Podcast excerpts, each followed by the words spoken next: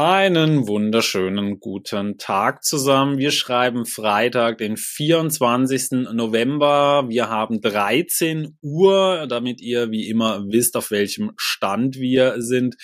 Die ganze Welt scheint äh, so im Black Friday Fieber aktuell zu sein. An den Börsen wenig los. Am heutigen Tag auch noch äh, verkürzter Handelstag. Da war ja auch noch Thanksgiving. Äh, ja, Michael, gibt's bei dir auch irgendwas zum Black Friday äh, zu berichten? Äh, erzähl mal. Ja, welche eine Überleitung. Genau, ja, ja alle sind am Shoppen hier. ähm, gestern waren die US-Börsen zu. Du hast gesagt, heute verkürzter Handel. Die Amis werden nachher wahrscheinlich, oder schauen wir mal, ich bin mal gespannt, ob sie die Online-Shops und die Stores in den USA stürmen. Die sind ja immer ganz krass unterwegs. Da siehst du ja dann teilweise dass sie sich halb totschlagen weil für die Angebote. Ich habe auch übrigens heute schon mal ein bisschen zu, nee, gestern war das zugeschlagen, habe Staubsauger gekauft bei Amazon. Black Friday Deal. Aber ich wollte es ganz kurz ankündigen, also ein ganz kleiner Werbeblock. Ähm, die meisten haben es vielleicht schon mitbekommen. Bei uns bei Goldesel gibt's auch eine Black Friday Aktion. Ihr könnt äh, unseren Service vier Wochen kostenlos testen, ganz ohne irgendwelche Fallstricke, dass wir da ähm, weiterzahlen müssen und so weiter, sondern einfach mal gerne reinschauen. Wir machen ja bei uns vor allen Dingen ähm, ja so mittelfristige Ideen, die wir posten äh, mit spannenden Stories am deutschen Markt, am US-Markt und ich kann es schon mal ankündigen.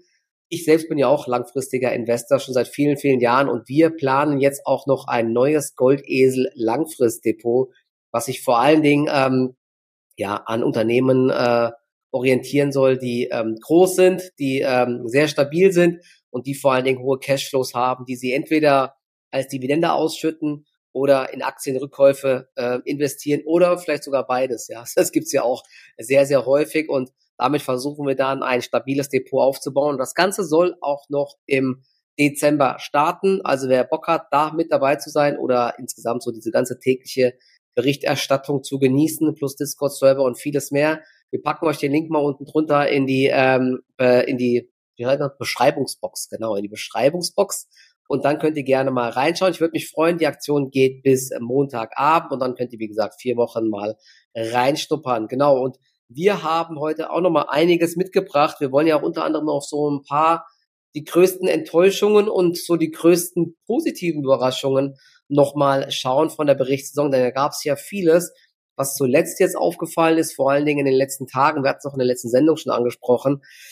Die Zahlen waren zwar teilweise jetzt immer noch ganz gut, aber die Ausblicke haben es doch zuletzt vermehrt wieder enttäuscht. Ja, es gab mhm. viele Aussagen äh, von Walmart zum Beispiel, von HelloFresh oder auch von, ich glaube, von Best Buy war es und ähm, viele weitere Einzelhändler, dass das jetzt laufende Quartal nicht mehr ganz so gut wird. Und da kam jetzt vor ein paar Tagen auch noch John Deere, sehr bekanntes Unternehmen hier mit äh, Landwirtschaftsmaschinen und so weiter, ganz, ganz groß, ein riesiger Player Dort waren die Zahlen auch sehr gut, ne? aber irgendwie die Aktie hat nicht positiv reagiert. Klär uns doch mal auf, ähm, wie du die Zahlen gesehen hast, weil mich haben auf jeden Fall sehr viele gefragt, ist das jetzt eine Chance hier zu kaufen? Hm, ja, also es gab massive Beats, vor allem beim Earning, also bei den Gewinnen, da hatte man deutlich besser abgeschnitten als erwartet. Also man hat mit einem Umsatzrückgang gerechnet, der ist aber diesmal minimal ausgefallen, also im Vorjahr 15,5 Milliarden, jetzt 15,4 Milliarden. Und man hatte allerdings nur mit einem Umsatz von, also unter 14 Milliarden Dollar gerechnet, so 13,6, also da sieht man eigentlich massive Beats hier und eben dann auch äh, bei den Gewinnen deutlich besser als erwartet. Man ist um knapp fünf Prozent nochmal gewachsen zum Vorjahr. Aber wie immer, wenn man fragt, woran es gelegen hat, äh, es, waren, es waren die Aussichten. Man rechnet mit einem wirklich sehr schwachen Jahr 2024 aktuell, also in allen Geschäftsbereichen. Sie teilen sich ja so in drei große Bereiche auf. Das sind eben so die großen Landmaschinen, die kleinen Landmaschinen, dann haben sie auch noch ein paar andere Sachen. Und in allen Sparten rechnen sie mit 10 bis 20 Prozent Umsatzrückgang. Und das ist natürlich schon Um. Echt viel, ja, und auch beim Konzerngewinn rechnet man mit einem Rückgang zwischen 19 und 24 Prozent. Also wirklich sehr, sehr schwache Aussichten, der viele Anleger dann doch durchaus enttäuscht hat. Man muss jetzt dabei natürlich auch noch ein bisschen berücksichtigen, dass man jetzt auch noch deutlich mehr Umsatz und Gewinn gemacht hat als erwartet. Also ein kleines bisschen wiegt das Ganze ja das schon noch ein bisschen dann auch auf, aber insgesamt haben sich da mit Sicherheit einige mehr erhofft und es zeigt eben auch so ein bisschen, ja, Investitionen sind nach wie vor schwierig, gerade dann eben auch im landwirtschaftlichen Bereich. Das sind ja dann doch oft, oft eben jetzt so, ja, ich sag mal so Bauernhöfe und so, die sich dann halt wieder so neue Landmaschinen dann halt kaufen. Da überlegt man sich dann halt doch schon mal eher zweimal, brauche ich jetzt so eine neue, sehr kostspielige Maschine, für die du dir wahrscheinlich auch ein Einfamilienhaus kaufen kannst dann oder sogar eine Villa teilweise. Das ist ja schon Wahnsinn, was das kostet. Das sind jetzt halt nicht so diese riese oder oft halt nicht so diese riesigen Unternehmen dann mit dabei, die sagen, ja gut, jetzt investieren wir halt mal die eine oder andere Million. Ich glaube, das bekommt man jetzt halt doch so ein bisschen dann auch zu spüren. Ähm, ich persönlich finde dir auf lange Sicht gesehen trotzdem ein sehr starkes Unternehmen, sehr interessantes. Und ich sage halt auch immer, wenn man jetzt, wenn sich dann mal so ein bisschen der Rauch gelichtet hat, gerade eben wenn es dann mal so ein Kurseinbrüche gibt, dann dann ist ja jetzt die Chance eigentlich, dass man positiv überrascht im nächsten ja. Jahr deutlich besser gegeben als negativ. Denn jetzt kann man ja davon ausgehen, man muss, sollte jetzt vielleicht natürlich noch ein paar Tage warten, aber dass dann ergo natürlich ein relativ schwaches 2024 im Kurs aktuell eingepreist ist. Denn die Zahlen waren ja sehr gut. Also da kann man auf jeden Fall so sagen, es ist jetzt ein schwaches Jahr 2024 im Kurs mit drin. Und die Chance, da dann positiv zu überraschen. Die sind jetzt wahrscheinlich ein bisschen größer. Als langfristiger Buy-and-Hold-Anleger ist für mich die ja trotzdem ein sehr spannendes Unternehmen auf jeden Fall haben so ein bisschen das Problem, dass die Dividende auch nicht ganz so hoch ist. Deswegen ist sie bei Dividendenanlegern gar nicht so beliebt. Also die haben meistens so 1x als äh, Dividendenrendite. Das ist jetzt, ja, da das bringt das Blut bei den meisten Dividendenanlegern nicht so in Wallung, sage ich jetzt mal. Wir haben so irgendwie 1,4 Prozent. Das ist schade, weil sie 35 Jahre auch schon Historie haben, also keine Dividendensenkung, ja das ist so ein bisschen ihr Problem, dass sie, glaube ich, es ein bisschen schwierig haben, ihren idealen Käufer zu finden. Es ist kein richtiges Wachstumsunternehmen, also mhm. nicht ein starkes Wachstumsunternehmen, aber Dividendenunternehmen, so in der Sicht ist es halt für viele dann auch nicht. Ja, das ist, glaube ich, so ein bisschen die Herausforderung, die sie haben, so ihre passende Käuferschicht dann zu finden. Aber an sich ein wirklich gutes Unternehmen, gefällt mir persönlich sehr gut, auch von der Marktposition her. Ja, vor allen Dingen, ähm, was spannend war, sie war vorbörslich dann, ich glaube, 5, 6 Prozent im Minus. Und diese Verluste hatte sie dann am, am Mittwoch, genau, gestern war ja zu, am Mittwoch doch dann wieder zum Teil aufgeholt, waren am Ende nur noch bei minus 2 Prozent. Man muss auch sagen, ich meine, die Aktie stand schon mal, ich gucke gerade mal, im April 2022 bei 450 Dollar, dann Ende 2022 bei 450 Dollar, dann nochmal jetzt im Juli 2023 bei fast 450 Dollar und jetzt sind wir eben teilweise fast schon 100 Dollar tiefer gewesen. Also mhm. der Markt hat das schon so ein bisschen eingepreist, dass es hier eben jetzt doch eine Delle gibt. Ich glaube, es war ja auch so, dass ähm, da vieles jetzt vorgezogen wurde an Investitionen, weil wegen den Lieferketten alle Angst hatten. Das hat man ja querbeet gesehen, dass dort dann sofort die Effekte da waren. Und das Management hat jetzt auch gesagt, dass, ähm, wie nennen sie es genau, as sales volumes return to mid-cycle levels, ne, also dieser dieser, äh, dieser Cycle ist jetzt wieder so, hat normalisiert sich so ein bisschen, so kann man es mhm. vielleicht sagen. Und man sieht eben auch doch, dass dir zyklisch ist zum einen und dass das, was du gesagt hast, eben doch, also teure Maschinen, querbeet, hängt eben auch von den Finanzierungen ab. Ja? Und wenn Finanzierungen so teuer werden, dann ähm, schiebt man vieles eben auf. Genau das Thema hatten wir auch in der Solarindustrie, haben wir vielleicht jetzt auch im Autosektor. Elon Musk hat ja auch gesagt, hier, äh, keiner kann sich mehr Teslas leisten, alles zu teuer. Und da sieht man eben doch, dass das schon richtig, richtig reinhaut. Und nur nochmal, um äh, so die Dimensionen zu sehen, die Wall Street hatte für 2024 fürs Fiskaljahr ähm, 9,31 Milliarden Net Income erwartet und geguidet wurden jetzt 7,75 bis 8,25 Milliarden. Also schon, schon, mega, schon eine Ecke tiefer, ja. Aber du hast es gesagt, vielleicht ist das jetzt ja auch eher konservativ geschätzt, um dann das doch wieder zu übertreffen, weil die jetzt das abgelaufene Quartal war ja ich glaube beim Umsatz und beim Ergebnis fast zehn Prozent über den Schätzungen. Das ist ja wirklich ja. gigantisch im Endeffekt. Also deswegen, ja, ähm, vielleicht ist hier, äh, sie verdienen viel Geld, ist hier auch der Rücksetzer dann doch eine Chance, aber eine ganz, ganz krasse Kursrakete wird das jetzt auch nicht sein. Ich habe es gesagt, ja, sie ist jetzt unter sehr, sehr starken Schwankungen läuft sie im Endeffekt seit äh, seit ab seit März April 2021 seitwärts und dieser riesige Boost, der mal kam, war ja ähm, kurz nach Corona, da ging sie Schub nach unten.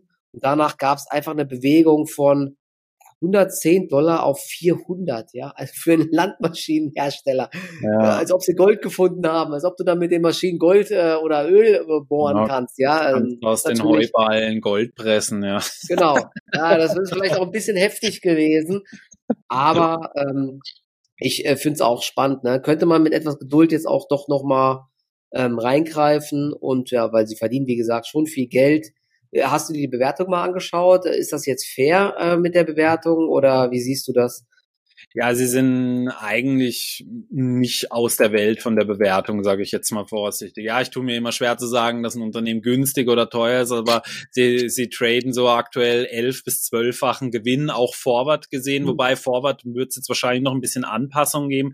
Die Pack Ratio ja. liegt aktuell berechnet auf 1,00, also das würde schon für eine sehr günstige Bewertung sprechen. Enterprise Value EBITDA ist im einstelligen Bereich mit 9,6.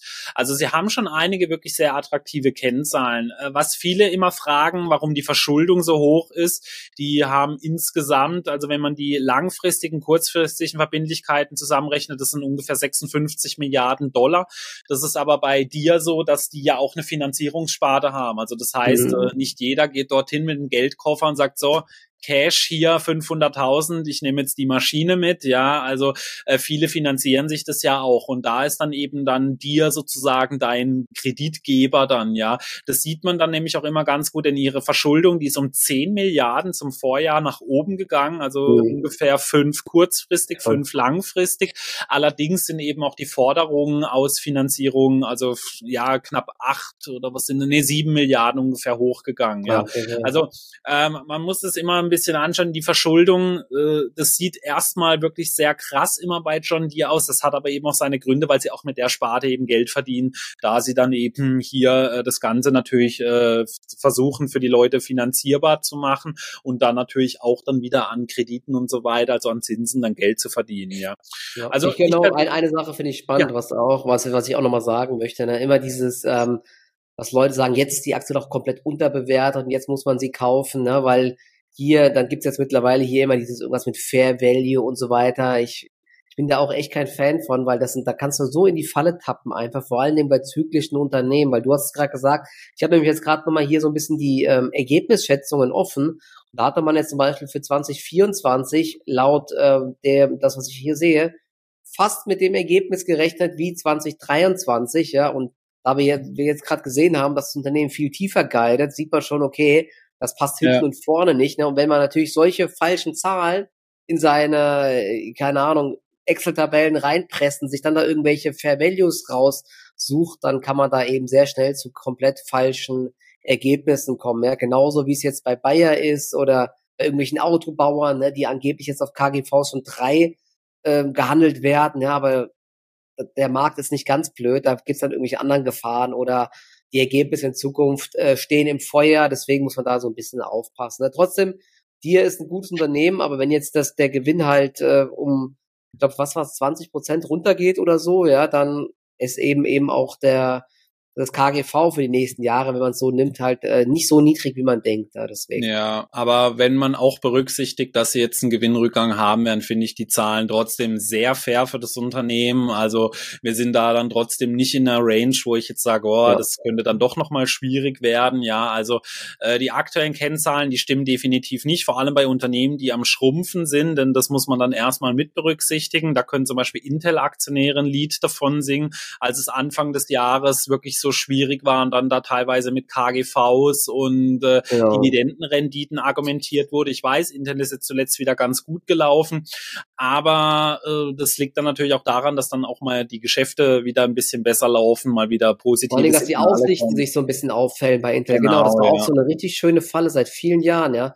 kaufe ich jetzt AMD, Nvidia oder Intel? Nee, Intel ist ja mit Abstand am günstigsten und zahlen Dividende und alles, ja, aber ja. sie waren eben auf dem absteigenden Ast und alle anderen sind viel, viel besser gelaufen. Ne? Deswegen, das macht auch Börse so schwer, ne? weil man natürlich immer so möchte, ey, ich will dieses Schnäppchen haben und so weiter, aber oft ist ein Schnäppchen eben doch kein Schnäppchen, ne, sondern ja. verfault. ich möchte das Schnäppchen haben, das aber noch um 30 Prozent wächst pro Jahr. Das genau. ist immer so das, was viele suchen. Aber ja, so über Value Investing und so können wir auch gerne mal sprechen. Also für mich ist es so ein bisschen tot. Äh, also gerade für Kleinanleger.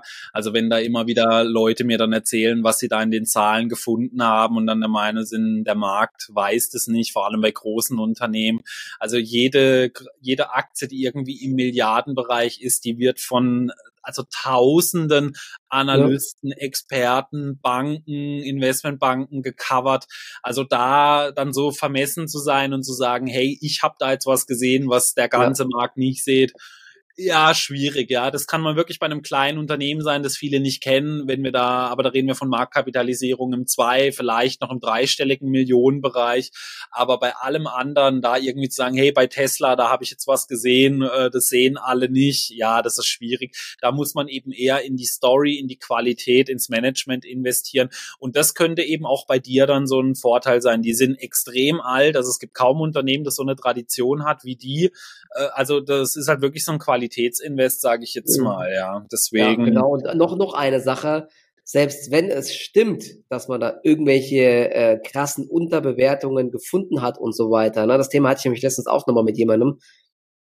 Es ist die Frage, was bringt es dir? Solange du dieses Unternehmen halt nicht komplett kaufen kannst, was keiner von uns kann, nehmen wir zum Beispiel die Porsche SE, wo man ja auch jetzt immer liest, okay, allein der Anteil von Porsche in der Porsche SE, also von der Porsche AG, ist fast so viel wert wie die ganze Marktkapitalisierung. Alles andere kriegst, kriegst du quasi geschenkt. Okay, mag alles sein, aber ähm, der Kurs reagiert halt einfach nicht. Ne? Und die Frage ist ja immer, was muss passieren, dass der Markt jetzt irgendwann sagt, okay, ich preise diese Aktie jetzt anders ein und ähm, gebe jetzt der Porsche SE kein KGV mehr von drei, sondern von sechs oder von neun. Damit könnten sie sich verdreifachen. Ich glaube, das ist auch immer so ein großer Fallstrick, wo halt alle denken, okay, ich muss einfach nur abwarten, weil ähm, irgendwann wird die schon steigen, weil sie so günstig ist. Das funktioniert halt auch meistens nicht. Ja, du brauchst wirklich irgendeine Art von Trigger, ähm, dass das passiert. Und das ist halt bei dieser, äh, auch zum Beispiel im ganzen VW-Konzern sehr, sehr schwierig. Ne? Da alles, diese ganzen Strukturen und der Staat hängt da drin und hat Anteile und so weiter. Ne? Deswegen ist die Aktie halt auch so niedrig bewertet. Ne? Und das kann halt über Jahre so gehen oder für immer so gehen. Ne? Genauso wie auf die Autobauer halt ein KGV von fünf bis sechs haben, weil sie eben so zyklisch sind, weil sie viel investieren müssen und so weiter. Ne? Das ist, das ist so die Krux an der Sache. Aktien, die ja. günstig sind, bleiben meistens sehr, sehr lange immer günstig oder sogar ähm, für immer ja, wenn sich nichts Grundlegendes ändert, ja, genau. ebenso wie Bewertung, so den größten Switch hatten wir wahrscheinlich in den letzten Jahren bei Apple, die immer so wie ein Hardware-Lieferant ja. äh, gepriced wurden, also da reden wir so von KGV 9 bis 12 und die dann so ein bisschen so die Transformation hin zum Software-Service-Unternehmen, Digitalunternehmen gemacht haben und dann eben mit KGVs von 25 bis 30 bewertet worden sind, weil sie eben so viele Abos äh, in ihren Bezahlservices bekommen haben sehr viel Geld durch Google bekommen ja. und äh, dadurch, so kann da mal so ein bisschen so eine Transformierung bei den Bewertungskennzahlen stattfinden, aber sowas ist äußerst selten, ja. Genau. Dass es natürlich mal Erholung gibt aufgrund von niedriger Bewertung, wenn es dann eben doch nicht so schlecht ist wie aktuell, das kann natürlich immer passieren, ja, aber man muss da echt extrem vorsichtig sein, vor allem als Kleinanleger sehr demütig und da nicht der Meinung sein, man ist bei den äh, Zahlen, also vor allem bei den bekannten Unternehmen sehr viel schlauer als bei allen ja. anderen, ja, das ist immer ein gefährlicher Cocktail, ja. Genau. Aber jetzt würde ich mal sagen, wir lassen mal so ein bisschen die, äh, ja, die Earnings Season rekapitulieren. Sag mal, was waren so deine größten Überraschungen, sowohl positiv als auch negativ? Was ist dir so im Gedächtnis geblieben?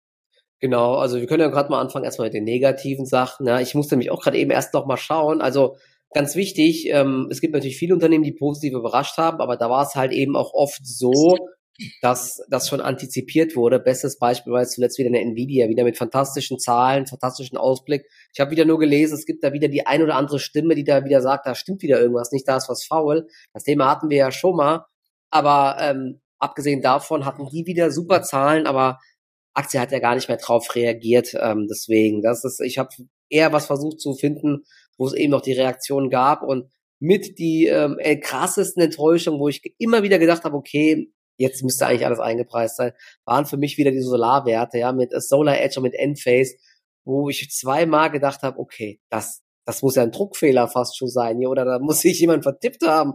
Was ist das denn? Ausblick halbiert, das ist, das kann doch gar nicht wahr sein. Hier steht alles still und ähm, vor allen Dingen, dass dann die Aktien immer auch nochmal negativ reagiert hatten. Das fand ich schon krass. Und wie gesagt, bei einigen der Aktien bin ich eigentlich ähm, so auf dem Level gewesen, dass ich gesagt habe, okay, so langsam könnte da mal wieder ein bisschen was nach oben gehen, aber man wurde mehrfach eines Besseren belehrt. Jetzt zumindest sieht es wieder so aus, dass vielleicht bei der einen oder anderen Aktie so ein bisschen Leben wieder reinkommt. Bei Enphase und Solar Edge, die Aktien stabilisieren sich zumindest. Es gab auch diese Woche nochmal Kaufempfehlungen sogar, ich glaube von Mitsuo war es. Ähm, die haben auch gesagt, da ist jetzt alles Negative erstmal eingepreist und sie hängen, wie gesagt, auch an den Zinsen. Das hat man jetzt extrem gemerkt. Denn äh, wenn es extrem teuer wird, solche großen Parks zu finanzieren, dann ist eben auch die Nachfrage nach Wechselrichtern und nach Speicherlösungen deutlich geringer, vor allen Dingen in den USA. Und in dem Zusammenhang muss man sagen, dass der SMA Solar ja echt gute Zahlen geliefert hat. Trotzdem ist der Markt sehr skeptisch. Die Aktie hat ja auch nicht mehr wirklich positiv reagiert und kämpft auch gerade aktuell, weil man hier eben für 2024 von ja, sehr, einem sehr, sehr schwierigen Jahr ausgeht. Also da bin ich echt mal gespannt. Aber die Aktien, ähm, ich will sie nicht abschreiben. Ich habe ja sogar immer mal Trades dort probiert. Ähm, aber es ist natürlich trotzdem sehr, sehr holprig, oder? Wie siehst du es? Ja, also gewundert hat's mich tatsächlich nicht, deswegen war es jetzt nicht so meine negative Überraschung. Ich finde, es ist ein Sektor, der unheimlich schwierig ist, ja, also von dem ich sowieso immer Abstand halte, ja. Ähm, ja, war jetzt für mich nicht so die negative Überraschung. Ja, natürlich, so in der Summe, also wenn man dann mal so die Zahlen sieht, es sieht schon sehr erschreckend aus, aber da könnte man in einem Atemzug auf jeden Fall auch wieder den Wasserstoffsektor mit reinnehmen, der wieder ja, mit den ganz großen. Ja, aber die haben ja, Wasserstoffsektor ist nochmal ein bisschen was anderes. Die haben ja noch nie über irgendwas operativ Gutes Ich würde sagen, der war schon immer scheiße, ja. Genau. Endphase und Zonage, die haben ja wirklich gut performt auch. Mhm. Und ähm, das Negative war nicht nur die Zahlen, sondern halt vor allen Dingen die Kursreaktion und wie stark zum Beispiel eine Solar Edge jetzt seit, ich guck grad mal, seit Anfang des Jahres standen wir bei 350 Dollar noch im äh, Februar und dann sind wir gefallen auf 70 Dollar. Das musst du dir mal vorstellen. Also da war der ja. Markt eine Zeit lang viel zu optimistisch. Und wir haben jetzt zweimal nach Zahlen riesige Gaps nach unten gesehen. Ja, und jetzt scheint sich so ein bisschen zu fangen ähm, im Bereich 70 Dollar oder knapp drüber. Bin mal gespannt, ob da jetzt die Erholung gespielt wird, aber ich glaube, man braucht sehr viel Geduld. Ja, ich finde es auch unheimlich schwierig einzuschätzen, wie da so die Unternehmen aufgestellt sind. Deswegen, also für mich war es keine Überraschung. Ich würde da weiter äh, ja sehr vorsichtig agieren. So mh, hm, auch eine sehr negative Überraschung fand ich persönlich von den Sektoren her Cybersecurity. Ja, also vor allem wie die abgestraft worden sind, ja. waren natürlich auch mit äh, so in den Quartalen davor oft bei den ganz großen Gewinnern mit dabei. Das muss man natürlich fairerweise auch mit dazu ja. sagen. Vor allem so im Bärenmarkt haben sich äh, viele Cybersecurity-Unternehmen sehr viel besser gehalten als der Gesamtmarkt. Aber jetzt, man hat halt so gesehen, obwohl die Zahlen an sich gut waren, gerade so Fortinet, auch Palo Alto, so bei den Billings hat man so ein bisschen gesehen, es fängt so ein bisschen an zu bröckeln, beziehungsweise man hat so ein bisschen die Angst, weil die Billings geben ja natürlich immer so ein bisschen auch einen Hinweis darauf, wie so die aktuelle Lage ansonsten ist, ja. Aber zählten für mich jetzt so in diesem Bereich. Natürlich, wir haben noch nächste Woche. Da ist noch so der ein oder andere Player aus dem Bereich mit dabei, der noch so ein bisschen die Kohlen aus dem Feuer holen kann. Scaler, genau. Ja. Ja, und äh, sind auch noch ein, zwei andere, glaube ich, mit dabei. Also nächste Woche ist vor allem so im Zeichen der Cloud, äh, auch Salesforce so als bekanntester äh, Player da im Markt mit dabei. Aber fand ich auf jeden Fall sehr enttäuschend, hätte ich so nicht mit äh, gerechnet. Also der Sektor war für mich so mit derjenige, der mich am größten negativ überrascht hat. Es gab für mich eigentlich sehr viel mehr positive Überraschungen, so sektorbezogen, muss ich jetzt mal sagen. Ja. Wobei, ich will noch mal ganz kurz eine Sache sagen. Ne? Negativ überrascht, vor allen Dingen wegen der, ich denke mal, weil die Aktien alle sehr ambitioniert bewertet sind beziehungsweise waren. Und ähm, dann war vor allem die Kursreaktion negativ. Ja, bei Palo Alto Networks hat ja, glaube ich, so eine kleine Verfehlung oder eine kleine Senkung bei den Billings gereicht, dass die Aktie ordentlich unter Druck kam. Bei Fortinet war es ja, glaube ich, ähnlich. Also mhm.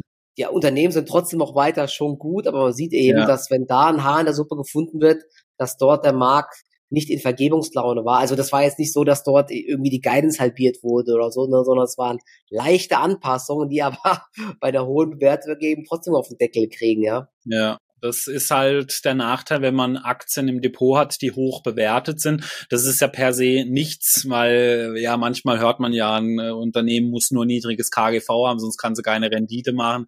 Da gibt's ja tausende Beispiele aus den letzten Jahren, die diese Worte Lügen strafen. Ja, mhm. aber worüber man sich halt im Klaren sein muss, wenn es bei den Unternehmen mal nur an kleinen Stellschrauben nicht so läuft oder mal die Aussichten nur nicht geschlagen werden, sondern vielleicht nur erreicht werden, reicht es dann halt oft oft nicht und da hat man dann halt eine größere Fallhöhe dann. Aber wenn man lange genug dabei ist, hat man ja in der Regel auch schon mal einiges Positives dann halt einfach mitgenommen. Ja, deswegen darüber muss man sich halt immer so im Klaren sein bei solchen äh, Unternehmen. Ja, aber so positiv überrascht so von den Sektoren war ich äh, auf jeden Fall. Äh, China hatte für mich einige positive mhm. Überraschungen dabei. Äh, also wenn ich mir so die Zahlen von Tencent, von JD.com angeschaut habe, Alibaba war tatsächlich nicht so bei den positiven Überraschungen dabei, aber viele hatten vor allem so auch aus Kostensicht äh, dieses Mal wirklich sehr solide Zahlen hingelegt. Also so der ganz große Gewinner von den Zahlen bei mir war Tencent tatsächlich, die mal wirklich wieder so ein Lebenszeichen, auch was Wachstum anging, gezeigt haben. Und ich fand es eigentlich komisch so mit Alibaba, vor allem weil E-Commerce-Bereich eigentlich ziemlich gut war in dieser äh, Earnings Season. Wenn ich mir so die Unternehmen anschaue, wie Mercado Libre, wie auch eine Amazon zum Beispiel, mhm. natürlich natürlich, das sind andere Regionen, aber ich sage jetzt mal, wenn, wenn es halt konsumtechnisch in vielen Ländern läuft, dann ist es ja eigentlich auch nicht so verkehrt zu denken, es würde in China beziehungsweise bei einer äh, Alibaba dann auch gut laufen. JD.com war ein bisschen solider, aber jetzt irgendwie in den Himmel gewachsen sind die jetzt auch nicht mehr. Ich weiß nicht, wie ja. hast du China jetzt gesehen und E-Commerce genau. in der Earnings Season? Habe ich, hab ich ja auch schon oft gedacht, okay, ähm, so eine schlechte Stimmung, ähm, die Unternehmen sind eigentlich gut gibt ja, wir haben ja darüber gesprochen, dass zumindestens USA, ähm, China jetzt so ein bisschen versucht wird, wieder sich anzunähern, ähm, so ein bisschen entgegenkommen, sieht man. Jetzt gab es sogar heute, glaube ich, die Meldung, dass es für äh, unter anderem für Deutsche 14 Tage, äh, du kannst einfach ohne Visum nach äh, China reisen jetzt. Also auch da nochmal jetzt so ein Schritt entgegengekommen. Vielleicht wollen sie ihre Wirtschaft ankurbeln oder Tourismus ankurbeln scheinbar da sah es eigentlich ganz gut aus. Und es gibt ja ein paar Aktien, die richtig gut äh, gelaufen sind. PDD, die melden am Dienstag. Da rechne ich eigentlich auch mit sehr guten Zahlen. Ich habe ja noch einen Trade am Laufen. Ich muss mal schauen, ob ich den bis Dienstag Deswegen rechnest du mit guten Zahlen. Genau. Ja, ich habe so viel bei Temu bestellt, ja. Der ganze, der ganze Raum ist voll da hinten. Ich habe ich hab ein komplettes Zimmer bis zur Decke gestapelt mit Temu-Sachen, habe nur 99 Cent gezahlt für alles. Und ja, nach genau. den Zahlen geht's wieder zurück dann, gell? Genau. Lee Auto zum Beispiel hatte ja auch richtig gute Zahlen, richtig guten Ausblick, sind glaube ich hier dreistellig gewachsen, also da sah es eigentlich auch ganz gut aus, muss ich sagen. Deswegen ja, ähm, bin ich bei dir, dass man da Gut, ich habe das, glaube ich, letztes Jahr auch schon mal gesagt, ne? mögliches Comeback China, es ist nicht passiert. Bei Alibaba war ja noch eher das Problem, dass äh, die Cloud-Sparte, dass die jetzt doch nicht erstmal an die Börse geht. Ich glaube, das war vor allen Dingen der Belastungsfaktor, und die Meldung, dass ich glaube, Jack Ma irgendwie Aktien verkaufen will, wobei da jetzt auch wieder Meldung kam, dass es doch gar nicht stimmt oder so. Ich habe es nicht so genau verfolgt, aber ich kann mir trotzdem vorstellen, ähm, du hast recht, ne, dass da vielleicht der Pessimismus ein bisschen zu hoch war. Ne? Aber wir haben es schon oft gesagt, das ist trotzdem äh, sehr riskant, weil du hast einfach jede Nacht über Nacht Risiko, dessen man sich bewusst sein muss, weil da verrückte Sachen passieren können. Ja, eben, es liegt ja in China nicht daran, dass wir nicht sagen, die Unternehmen werden nicht mehr wachsen. Ja, äh, es ist relativ sicher, dass auch die Volkswirtschaft weiter wachsen wird. Es geht eben um die politischen Risiken. Genau. Und bei Alibaba fand ich eigentlich eher das Problem, der geplatzte Börsengang gar nicht mal so sehr, sondern eben, dass sie, das war ja aber im Zusammenhang dessen, dass sie diese Chips gar nicht bekommen, um die äh, ansprechenden Cloud-Dienstleistungen ja. zur Verfügung zu stellen. Das war, das ist mit Sicherheit schon ein harter Schlag dann gewesen, auch sich das einzugestehen oder sagen zu müssen, ja, dass man äh, hier technologisch halt noch nicht auf dem Stand ist, wie zum Beispiel die Amerikaner, dann diese Chips dann hier einfach zu liefern, beziehungsweise dann halt in Zusammenarbeit mit Taiwan, je nachdem, wie man das dann äh, drehen und wenden möchte. Genau. Ähm, ja, Alibaba für mich eben nicht bei den positiven chinesischen Aktien mit dabei, aber es waren doch einige mit dabei, die ordentlich abgeliefert haben, ja. ja. Und sektortechnisch ansonsten, ich nehme GAFAM immer so mal als Sektor, war für mich auch wieder sehr positiv. Ich ja. wollte jetzt auch heute bei meinen Gewinnern nicht die GAFAMs mit reinnehmen. Es waren für mich alle mit überzeugenden Zahlen ja. dabei. Auch Apple tatsächlich hätte man mit Sicherheit nicht so positiv äh, mitgerechnet, dass sie sich so gut halten, vor allem auch bei den Gewinnen. Äh, daher habe ich mir auch mal andere positive äh, Player diesmal rausgesucht. Also die meine drei, ja, so mit größten positiven Überraschungen der Earnings Season sind Walt Disney, McDonald's und Uber gewesen, alle drei oh. aus anderen Gründen. Ja, also McDonald's wir hatten das Thema ja schon mehrmals im Podcast, da war ja das Thema mit Vegovi und Ozempic. Äh, ja, haben halt viele schon gedacht, McDonald's steht jetzt kurz vor der Pleite, weil alle dünn werden und äh, nicht mehr den Weg äh, zum goldenen M finden. Die bombastische Zahlen äh, präsentiert haben, also die sind richtig stark gewesen und für mich daher also auch in der Stärke wirklich eine positive Überraschung. Da, ähm, ich glaube, man merkt halt auch so ein bisschen, dass immer mehr Leute auch die App benutzen. Also ich habe sie jetzt zum Beispiel mal auch, weil wir hin und wieder auch mal so Happy Meal und so kaufen gehen für die Kinder. Ja, also wenn du da mal machen, ne? das ist das ist echt richtig da gut. Da kannst du schon richtig Geld sparen, ja? ja? Und vor allem du kriegst dann auch noch Punkte. Also es ist nicht nur so, dass du äh, zum Beispiel ein Happy Meal und ein normales Menü dann für 12 Euro bekommst. Also das sind so die Preise wie früher eigentlich. Da war mhm. ja so das Menü so bei 7,99. Das mhm. war sehr extrem lange. Und dann eben für einen Fünfer hast du noch die Junior-Tüte oder das Happy Meal bekommen. Und jetzt mhm. mit diesen Coupons nicht nur das, sondern nach ein, zwei Besuchen kannst du mit deinen Punkten auch schon echt gratis Burger dir dann holen oder einen Kaffee oder ein Eis. Also äh, ja. ich glaube, die App, die benutzen mittlerweile schon echt viele und das die, die ist auch immer ganz vorne bei den Download-Charts und so weiter. Ja. ich glaube, das ist halt auch echt so ein krasser Vorteil von McDonalds, dass sie dadurch halt echt diese direkte Kundenbindung haben Immer ja. hier diesen kleinen Push, ey, kannst du dir ein Eis kostenlos holen, dann holst du dir vielleicht noch, noch ein Big Mac dazu, ja. Genau, oder ja. holst dir mal einen Kaffee, aber holst dir noch einen Muffin dazu oder so, ja. ja. ja. Also das äh, ist krass. Und ich sehe ich habe gerade mal die Aktie aufgemacht. Wir waren ja fast runter auf 245 Dollar und jetzt stehen wir wieder bei 282 Dollar. Also die hat jetzt auch diese äh, Gegenbewegung ordentlich angenommen, muss man ja. sagen. Und man, und das zeigt wieder so die Stärke von McDonalds. Sie haben es über Jahrzehnte hingeschafft, immer aktuell am Ball zu bleiben, ja, weil mhm. McDonald's, ich habe es ja oft gesagt, das, das ist nicht ein Unternehmen, wo du sagst, ja, du, du kaufst dann nicht diesen guten Burger, weil den gibt's halt äh, eigentlich nicht dort, sage ich jetzt mal, ja. Mhm. Es ist ein System, was du kaufst, ja, und äh, ja. vor allem Kinder gehen halt sehr gerne hin, ja, wenn du so ein Happy Meal bekommst, das ist wie ein übergroßes Überraschungsei zum Abend. Bei deinen Kids auch so, ja. Ich, ich frage mich immer, ich fand das als, ja. ich fand als Kind auch irgendwie magisch zu McDonald's. Ich, wir ja. sind dann hingegangen, als ich mal auf dem Kindergeburtstag war, da fand ich so toll toll irgendwie. Ich weiß gar nicht ja. genau, wieso. Das, das ist so immer ist. noch so, ja. Und ja. vor allem meine Tochter auch. Und die, das Lustige ist ja, die isst ja gar nichts außer Pommes. Also das heißt, das könntest du ja überall hingehen, ja. aber sie will dann halt als trotzdem immer zu McDonalds, weil natürlich dann ist noch eine Capri-Sonne mit dabei, dann ist noch ein Quetschi mit dabei. Äh, also man sieht, die gehen immer mit der Zeit mit und dann, also wirklich tolle, also die Spielsachen im Gegensatz zu früher. Ey, jetzt mhm. aktuell gibt's zum Beispiel, also ja, wir sind kein Sponsoring-Partner von McDonalds, ja, aber man muss das halt auch erwähnen, wie die so mit der Zeit gehen. Da sind Bücher für Kinder jetzt mit dabei. Hey, die sind so toll gemacht. Also für die okay. könntest du im normalen Handel locker neun Euro äh, verlangen. Also richtig ja. tolle Kinderbücher aktuell da. Und jetzt ist ja auch wieder die Monopoly-Aktion. Es ist halt immer was, ja. Und sie wissen, die Leute so ein bisschen so bei der Stange zu halten. Ja, ja auch wieder jetzt Werbung damit. Wie heißt der Slavik-Junge oder so, wo sagt alles auf Meckes Nacken und so. Ja, also die sind halt immer so am Zahn der Zeit und das ist auch so mit ihr ihr Volksmodell. Und deswegen bin ich mir auch wirklich sicher, dass das Unternehmen weiter eine große Zukunft vor sich hat und auch weiter gut wachsen wird. Und wir haben es ja, also ich glaube, wir haben relativ am Tiefpunkt, habe ich ja damals dann mal auch hier im Podcast gesagt, dass ich so in der Systemgastronomie gerade ja. einige Chancen sehe, weil die Langfristaussichten trotzdem sehr gut von den Unternehmen sind. Ja. ja. Dann ein völlig anderer Grund, ich glaube, das dürfte ja dir auch gefallen haben als Investor, Walt Disney, äh, wirklich sehr positiv diesmal aufgefallen. Nicht nur, weil die Ergebnisse gepasst haben, sondern ja, manchmal reicht ein Satz und da, der war dann eben 2024, wird man voraussichtlich mit Streaming Geld verdienen. Ich glaube, es soll zwar erst im letzten oder vorletzten Quartal dann ja. sein, aber im Streaming hat es diesmal sehr positiv ausgesehen. Vor allem Disney Core Plus hatte sieben Millionen Millionen äh, Zuwachs bei den Abonnenten im Gegensatz zum Vorjahr. Also auch da hatte man eigentlich ja relativ gute Zahlen und auch an sich eben wachstumstechnisch hat es alles ganz gut ausgesehen. Ich weiß nicht, wie siehst du es als Disney-Aktionär? Denkt aber auch dran, also alles keine Kauf- und Verkaufempfehlungen oder Anlageberatung äh, und eben, wie gesagt, bei mhm. Walt Disney zum Beispiel auch bei uns ein Interessenskonflikt, weil der Michael sie im Depot hat.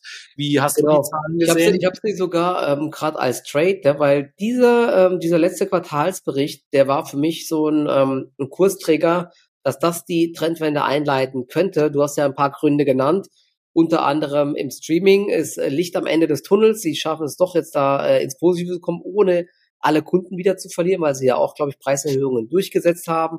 Dann äh, gibt es einen Plan, wie man die Parks weiterentwickeln möchte. Man möchte da investieren. Gleichzeitig hat man aber auch die Kosten stärker gesenkt als erwartet. Und zwar, glaube ich, es waren mehrere Milliarden sogar. Ne? Und, und ähm, der Cashflow hat, glaube ich, noch positiv überrascht. Und das ist ja eben auch eine wichtige Sache jetzt bei Disney gewesen. Und die Kursreaktion war positiv. Und seitdem hat die Aktie sich auch echt gut entwickelt, muss man sagen. Ist so 15 Prozent gestiegen, was ja für eine Disney gar nicht ähm, so schlecht ist. Und ja, wir haben da ähm, jetzt auch äh, bei uns im Goldesel Trading Depot, ähm, wo war das bei? Also wir sind da, ich glaube, 6, 7 Prozent im Plus oder so, ne? und versuchen da mal ein bisschen laufen zu lassen.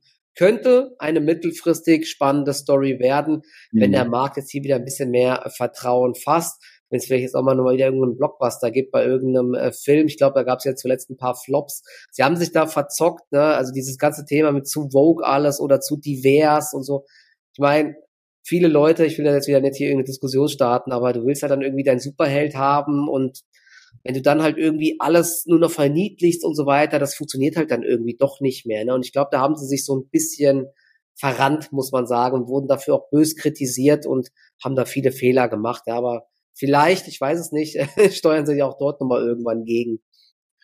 Ja, ich weiß immer noch nicht, ob das nicht kalkulierte Strategie ist, dass die Leute dann mehr drüber reden. Denn jetzt habe, jetzt ist ja wieder das Ding, dass der nächste Herkules auch eben äh, ein farbiger Schauspieler sein ja. wird. Äh, ja, weil gerade sowas wie die kleine Meerjungfrau, das ist zwar nur in einzelnen Ländern nicht gut gelaufen, aber insgesamt war das Boxoffice sehr stark. Deswegen, ja, ja ich, ich, ich bin mir noch nicht so ganz sicher, ob das nicht. Irgend so ein neuer Superheldenfilm. Das war dann auch mit, ähm, ich weiß nicht, irgendwas war da auch ganz seltsam, wo du das dann, wo die Leute gesagt haben, schlechtester Film ever, man hat das denn überhaupt nicht abgenommen, den Schauspielern und so, denen ihre Rolle und so, ne? Also das hat irgendwie, da gab es auf jeden Fall, ich weiß gar nicht, wie der hieß, da gab es schlechtes Feedback auf jeden Fall. Mhm, ja, ja. Aber ich meine, im Endeffekt zählt halt nur das, was dann in die Kasse reinkommt, ne? Und wenn es die Leute anschauen. Ja. Äh, ich bin mal gespannt, wie das so, dieses Vogue-Thema weitergeht, äh, ob sie da dem weiter treu bleiben, genau.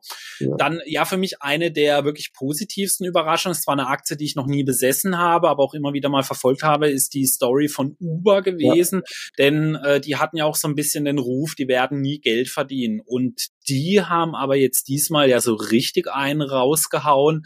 Also die sind weiter äh, gut gewachsen, also im zweistelligen Bereich und haben aber ihre Kosten quasi fast halten können. Also die Total Cost and Expenses, die lagen genau auf dem Vorjahresniveau und das, obwohl die Umsätze zweistellig, also über zehn Prozent gewachsen sind und damit im Vorjahr noch 1,2 Milliarden Minus gemacht, dieses Mal ein Plus von über 200 Millionen und äh, könnte jetzt dann auch so ein bisschen den Startschuss geben. Also so in den ersten neun Monaten waren sie jetzt insgesamt positiv. Ja, ich bin da immer vorsichtig, wenn mal ein Quartal positiv äh, rauskommt, aber Jetzt sieht man über die ersten neun Monate hin einen Plus von 458 Millionen, so dass ich sagen muss, also Uber für mich eine der positiven Überraschungen in dieser Berichtssaison, äh, weil sie ja eben auch so allein von sich, ich, ich stehe ja Mord auf solche Plattformanbieter, ich habe ja zum Beispiel auch Airbnb im Depot, also das ist unheimlich spannendes Thema, weil solche Unternehmen in der Regel auch sehr viel Geld verdienen können da bin ich mal gespannt. Ich weiß nicht, hattest du schon mal Uber jemals irgendwie mal im Depot nee. oder mal als Trade oder so auch nicht? Okay. Genau, als Trade schon, klar, aber Uber genau. Ähm, also das Produkt Uber fand ich schon immer richtig geil, muss ich mhm. sagen. Und eine Zeit lang, also es gab es ja dann irgendwann auch in Frankfurt. Ähm, in Deutschland läuft es zwar alles ein bisschen anders. Ich glaube, die brauchen da irgendwie so eine Taxilizenz oder sowas und dann dürfen die Fahrer dafür fahren und so.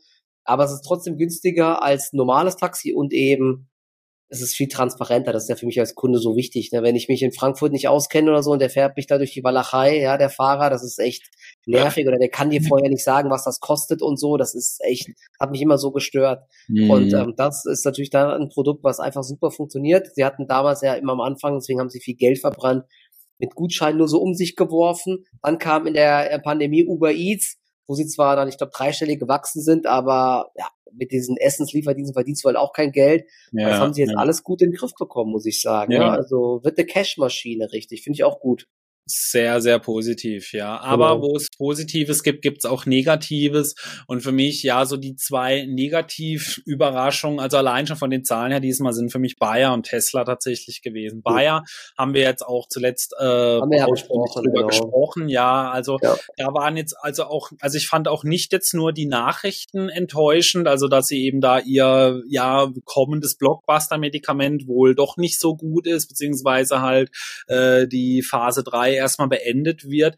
Äh, auch an sich die Sparten sind ja allesamt also wirklich stark schrumpfend gewesen. Also das war schon wirklich eine sehr große Enttäuschung, fand ich auch für Bayer-Verhältnisse tatsächlich. Da ist ja der Maßstab aktuell eh nicht so ganz weit oben, sage ich jetzt mal vorsichtig, ja.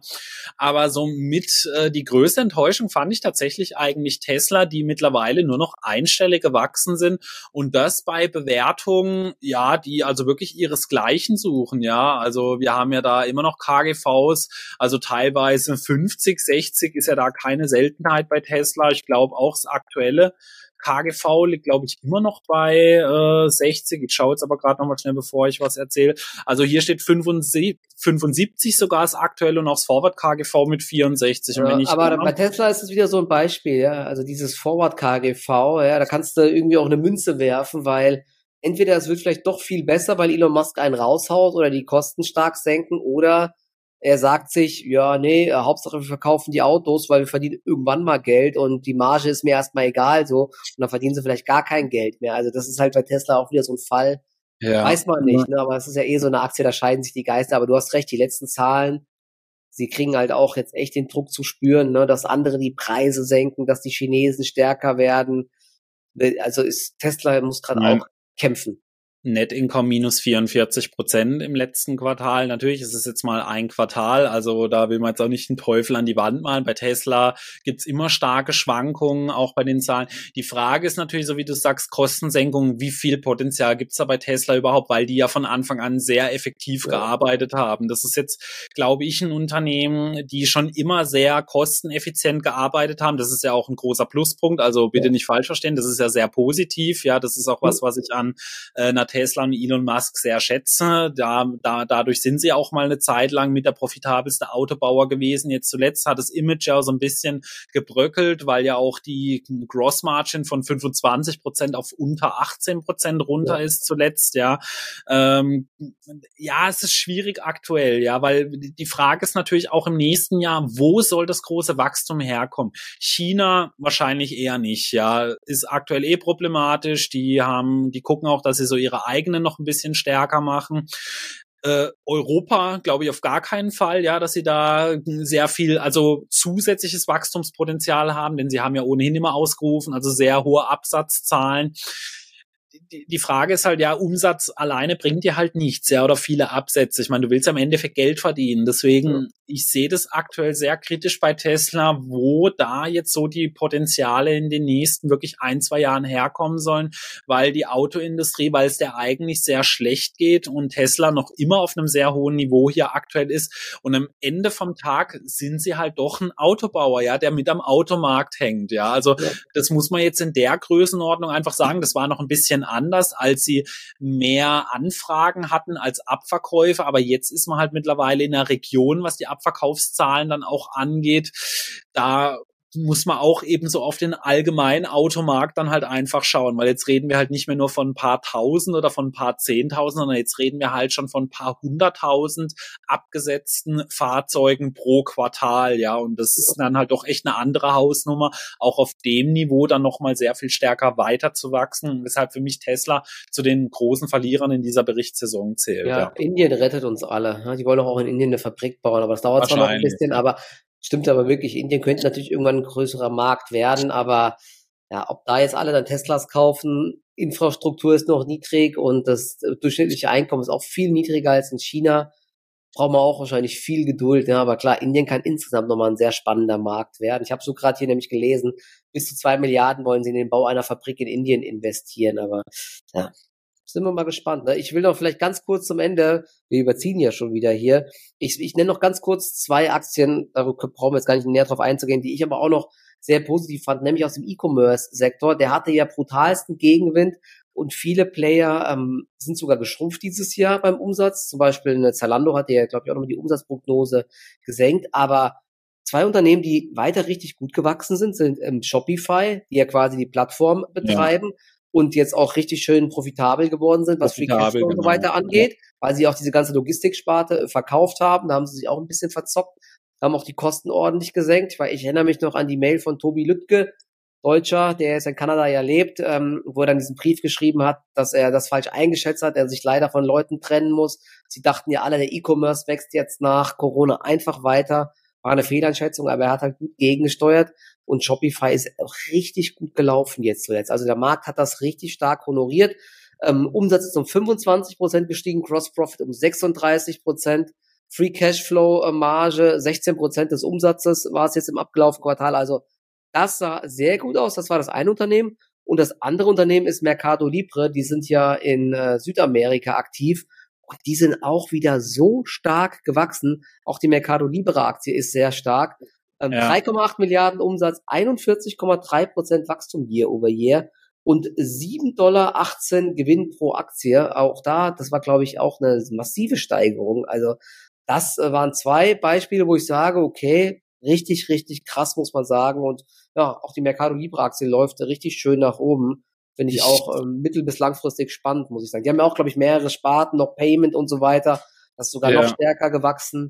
Aber ja, das waren mal echt so zwei Beispiele, wo man sagen muss, okay, es gibt wohl doch noch E-Commerce-Firmen, die wachsen können. Ne? Ja, wobei Mercado Libre fast durchgehend immer gewachsen ist. Also das ja, ist ein genau. gigantisch starkes Unternehmen. Also ähm, das war schon, aber waren wieder sehr, sehr gute Zahlen. Und äh, zum Abschluss, wir wollten ja nochmal über Adyen sprechen, ja. die ja nach den letzten ja, Earnings extrem abgestraft worden sind. Ich glaube, bei minus 30 Prozent war es mal in der Folge. Wir hatten es ja auch damals besprochen. Und seitdem gab es aber wieder eine sehr schöne Erholungsrallye. Also so knapp die Hälfte von dem damaligen Absturz hat man ja, ja. wieder wettgemacht sozusagen. Und das ganz große Problem war eben, dass sie extrem viele Leute geheiert haben. Das hat man nicht gerne am Markt gesehen. Wie siehst du aktuell die Situation bei Adyen? Äh, weil beobachtet hattest du die Situation ja auch. Wie, wie ja, schätzt du es aktuell ein? Also das war so eine krasse Kehrtwende in der Aktie. Die ist ja 30 Prozent oder mehr gefallen, aber das war ja nicht das Ende der Fahnenstange, sondern ist die Tage danach immer weiter gefallen. Ja. Dann die ganzen Abstufungen kamen und sie hat sich auch wirklich nicht erholt die ganze Zeit. Also es gab mal so ein, zwei Erholungsversuche, weil es auch so Aufstufungen gab, aber das wurde immer wieder abverkauft. Und ich habe es auch mehrmals probiert, immer die Aktie zu traden. Und dann war, ich muss gerade mal das Datum schauen, war ein ähm, Kapitalmarkttag. Und ich glaube, im Vorhinein hatte, ähm, ich weiß nicht, ob es JP Morgan war, die haben echt einen guten Riecher gehabt. Die haben gesagt, es könnte am Kapitalmarkttag eine positive Überraschung geben, weil man den Aktionären oder dem Kapitalmarkt entgegenkommen sollte, vielleicht mit einem Aktienrückkaufprogramm oder ich weiß nicht, was sie noch alles gesagt haben. Aber auf jeden Fall, sie kamen dem Kapitalmarkt entgegen, indem sie Q3-Zahlen rausgehauen haben, die weit über den Erwartungen waren einfach. Ja. Also sie sind um 21 Prozent gewachsen in Q3 beim, äh, beim Volumen und beim Umsatz sogar um 22 Prozent. Das war eben weit über den Schätzungen. Und auch der Ausblick war richtig, richtig gut, ja, weil die, der Markt hatte halt Angst, was du gesagt hast, ja, du stellst Leute ein, aber gleichzeitig verlangsamt sich das Wachstum immer weiter. Es gibt Margendruck, man kämpft in den USA um Kunden und hier äh, PayPal und Co., die, da schrumpfen ja auch schon die Margen. Deswegen hatte man so Angst, dass da langsam äh, immer weniger Marge da ist, aber Sie haben jetzt auch, glaube ich, beim Ausblick gesagt, dass die EBITDA-Marge richtig, richtig gut sein soll in den nächsten Jahren.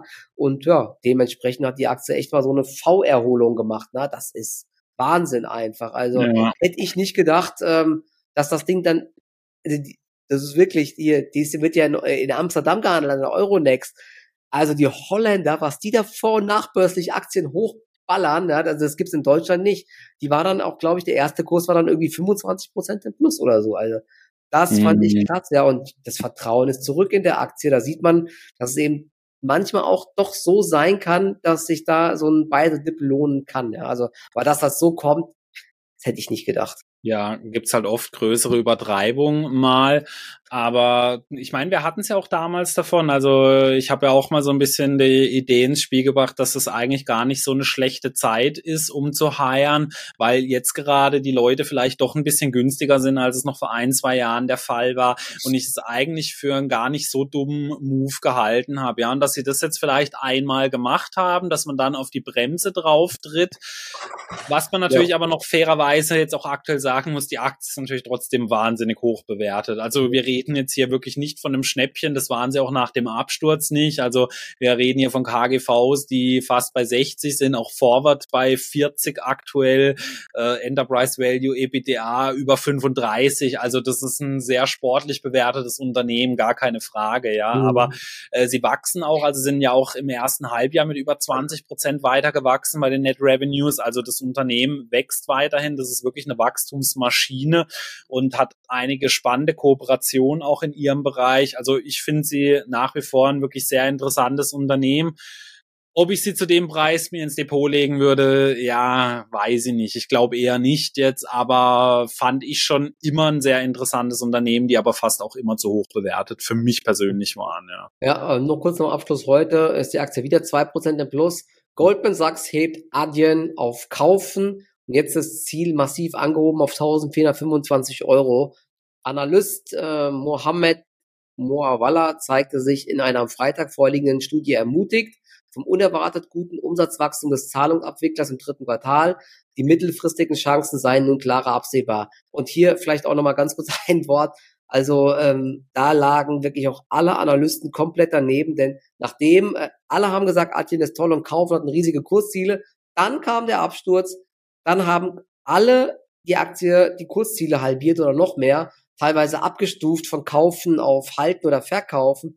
Jetzt schlägt das Pendel wieder zurück, nachdem die ja. Aktie wieder so weit gestiegen ist. Also ja. wenn du in dem Fall den Analysten gefolgt wärst, hättest du so viel Geld verloren. Ja, da sieht man halt, dass die manchmal auch nicht sowas kommen sehen oder sehr häufig einfach. Ja, das ich wollte halt gerade sagen, der Spruch passt ja eben ganz gut, äh, unerwartet gut gelaufen. Ja, äh, aber dafür bräuchte ich ja eigentlich einen Analyst, der mir mal so das Unerwartete sagt, weil das ja. Erwartete, das kann ich auch selber herausfinden. Also da seht ihr es, bildet euch selber eine Meinung und ja. wenn dann die ganzen Analysten drauf anspringen, ist es oft eher ein äh, gutes Kontra-Indikator-Signal dann, weil wenn die reagieren, dann ist es meistens eben zu spät dann. Aber wir hatten es ja schon mal davon, warum das so der Fall ist. Denn wenn ein Analyst, wenn eine Aktie abstürzt, das Ganze aufstuft und es da nicht aufgeht, derjenige darf dann halt seinen Hut nehmen. Ja, deswegen äh, laufen die oft immer so mit dem äh, ganzen Markt dann mit. Genau, so, oh. dann würde ich aber sagen, heute wieder eine sehr knackige Folge. Lasst auch einen Daumen nach oben da, empfehlt uns weiter, teilt uns mit euren Freunden und so und weiter. Checkt mal die Aktion ab, den Link unten drunter, genau. wenn ihr so ein Schaut bisschen auch wollt. Genau, in die Videobeschreibung, erster angepinnter Kommentar, da haben wir euch alles weitere zur Aktion mit drinnen.